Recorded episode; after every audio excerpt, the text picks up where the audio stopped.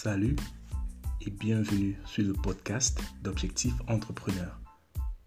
Objectif Entrepreneur est un podcast dans lequel moi, Charles-Édouard, votre hôte, discute avec vous de sujets liés à l'entrepreneuriat, à la productivité, la tech et la science. Alors, dans l'épisode de ce jour, nous allons parler de comment faire pour retenir absolument tout ce qu'on lit. Et oui, c'est possible. Alors, restez scotchés. Mon principal souci lorsque je lis des livres de non-fiction, c'est de me souvenir de ce que je lisais il y a encore à peine une semaine. Peu importe combien de livres ont enthousiasmé au départ, je me trouve toujours frustré d'avoir oublié plus de la moitié des leçons apprises. C'est déprimant à force. Alors, dans ce podcast, je vous montre comment j'ai réussi à développer une technique qui me permet de me rappeler mes lectures et pour toujours, et ce n'est pas une blague. Alors, ma technique nécessite deux phases, la prise de notes proprement dite et la répétition espacée.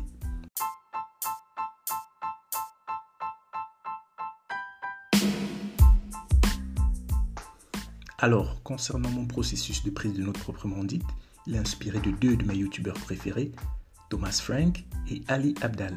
Il se met en place en trois phases. La première, la prélecture. C'est la phase du lèche-vitrine. Tu vas à la table des matières, tu vois lesquelles des chapitres pourraient t'intéresser particulièrement. Tu lis la quatrième de couverture.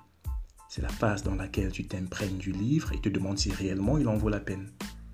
Seconde phase, la lecture. Une fois que tu as décidé de le lire, c'est parti. Tu es dans ton univers, dans ta bulle. Tu lis véritablement le livre, tu surlignes les phrases et paragraphes intéressants. Tu marques d'un C les phrases qui feraient d'excellentes citations et d'une croix les notions que tu ne comprends pas très bien et sur lesquelles tu aimerais bien revenir. Et enfin, la troisième phase, ce sont les notes sur ordinateur. Pour la prise de notes sur ordinateur, j'utilise le programme Notion. Il permet de prendre des notes précises, existent en ligne, donc euh, mes notes sont toujours disponibles. Mon processus de prise de notes se passe généralement comme suit. Je crée une page sur Notion, en rapport avec le livre que je lis. Ensuite, je vais relire ce livre en mettant l'accent sur mes différents marqueurs à l'intérieur du livre, les notes dans ma page créée, fais des recherches en rapport avec ce que je ne comprends pas et surtout, surtout, rédige toujours mes pensées personnelles en italique. Euh, juste en dessous, en dessous des notes prises très important. Ainsi, à la fin de chaque livre que j'ai lu, j'ai une page correspondante à ce que ce livre représente pour moi. Ensuite, des bouts d'idées en rapport avec ce que ce livre m'inspire. Alors, maintenant que j'ai cette page, qu'est-ce qui m'empêcherait juste de la ranger dans l'application comme toutes les autres et de complètement oublier qu'elle existait d'ici une semaine? C'est là où la seconde phase entre en jeu, la répétition espacée.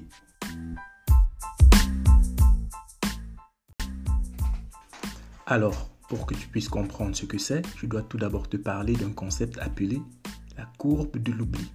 Oui, ça s'appelle réellement comme ça. Reste avec moi sur ce coup-ci, d'accord? Le concept de la courbe de l'oubli a été développé par M. Hermann Ebbinghaus en 1885.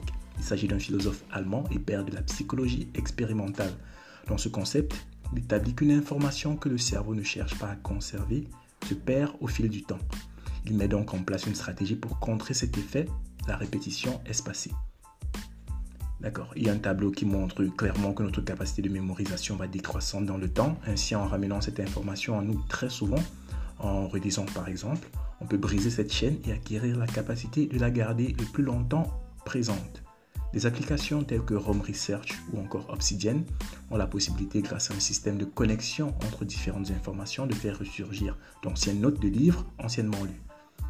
Cependant, ces applications sont coûteuses, par exemple comme Research, sont encore en phase bêta, c'est-à-dire en phase de test comme Obsidian. Alors, en attendant de migrer sur Obsidian, qui est mon préféré, mes armes secrètes restent Notion et Readwise. Readwise est une application dans laquelle tu peux stocker des citations, choses à retenir d'un livre que tu as lu. Et cette app est magique parce qu'elle te renvoie tes notes par mail à une fréquence que tu choisis. Ainsi, tu gardes toujours en esprit ce que tu as lu. C'est extrêmement pratique. Concernant Notion, je pourrais écrire des heures entières sur ce programme. Cependant, on va s'arrêter sur ce qui nous intéresse, les tags. Comment je, comment je les utilise, pardon? Excellente question. Chaque fois que je commence un livre, j'ouvre une page dans Notion à l'intérieur de laquelle je consigne toutes mes notes relatives à ce livre. C'est la fameuse, page prise de notes plus haut. Aussitôt terminé, j'assigne des tags à la page en question, des tags en rapport avec les notes inscrites exemple productivité, leçon de vie, etc. Ainsi, lors de chacune de mes lectures prochaines que je tomberai sur un sujet, lorsque je tomberai sur un sujet qui me semble vaguement familier, mais dont je ne me souviens plus très bien, je pourrais aisément faire une recherche du tag. C'est très simple et ça fonctionne par exemple. Je me souviens avoir pris une note très intéressante sur la productivité récemment que je voudrais associer au livre que je lis en ce moment. Je recherche tout simplement le tag productivité de ma barre de recherche et accès à tout ce qui existe dans Notion en rapport avec ce tag. Alors, il y a un bémol. Le système de tag de Notion ne, ne ramène pas sur la note de façon spécifique, mais sur la page entière, contrairement aux deux programmes. Alors, c'est dommage, mais ça reste une découverte énorme pour moi qui utilise cette application que depuis quelques semaines, je n'oublie quasiment plus rien. J'ai toujours des références dans mes articles en rapport avec euh, des auteurs lus. Il y a de cela des semaines et c'est franchement magique.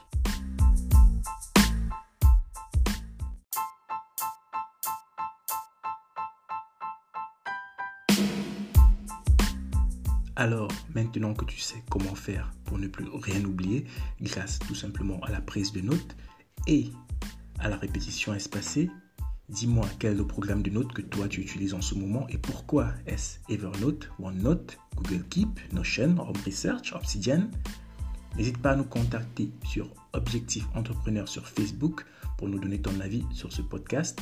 Merci encore et au prochain épisode. Au revoir.